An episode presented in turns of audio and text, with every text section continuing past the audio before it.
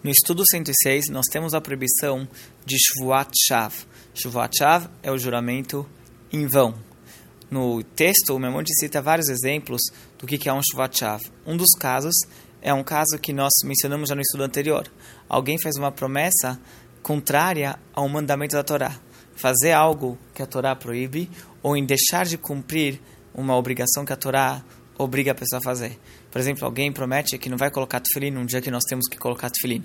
Ou alguém jura que ele vai comer hametz no Pesach. Então, esses juramentos são considerados juramentos em vão. Porque, conforme explicamos no estudo anterior, quando a pessoa faz uma promessa, ele tem que cumpri-la.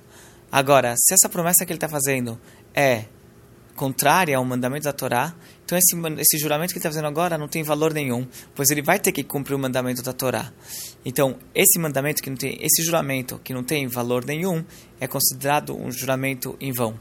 Outro caso que ele cita é, so, é, jurar sobre algo que é completamente óbvio. Por exemplo, alguém faz um juramento que a água é molhada e ele faz isso aqui em nome de Deus.